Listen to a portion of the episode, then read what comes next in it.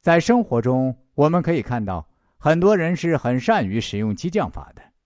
当然，这里也有个前提，那就是一定要活学活用。如果用偏了，那就会弄巧成拙了。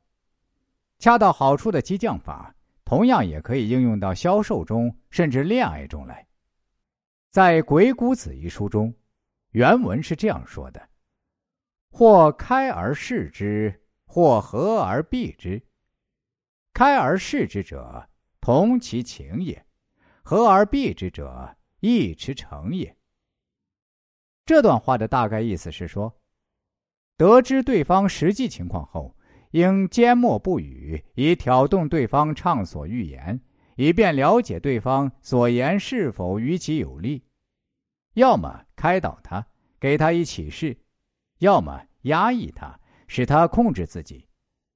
开导启发他，是为了让他畅所欲言，以考察他在感情上与我们有无距离；压抑控制他，是为了观察他的反应如何，借此了解他对我们的诚心大小。